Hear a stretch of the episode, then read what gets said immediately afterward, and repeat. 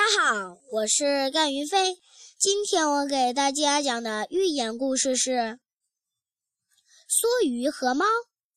池塘里生活着一条牙齿锋利的梭鱼。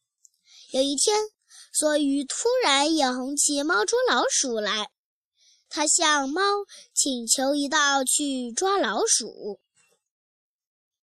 猫断然拒绝了。我看还是算了吧。你哪懂捉老鼠的手艺啊？弄不好会闹笑话的。可梭鱼还是坚持要去。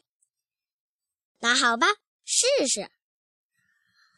猫带着梭鱼来到粮库，各自躲在一处。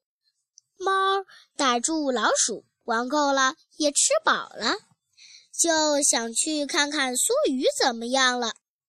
等他找到梭鱼，哎呀呀，梭鱼直挺挺地躺在那地上，张着大嘴，奄奄一息，尾巴还少了一截，那是被老鼠咬掉的。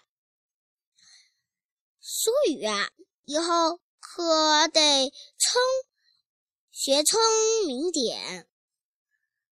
抓老鼠的事儿别再干了。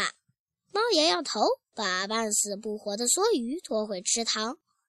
不是内行的人就内行人，不是内行人就不要逞能，更不要装不懂装懂。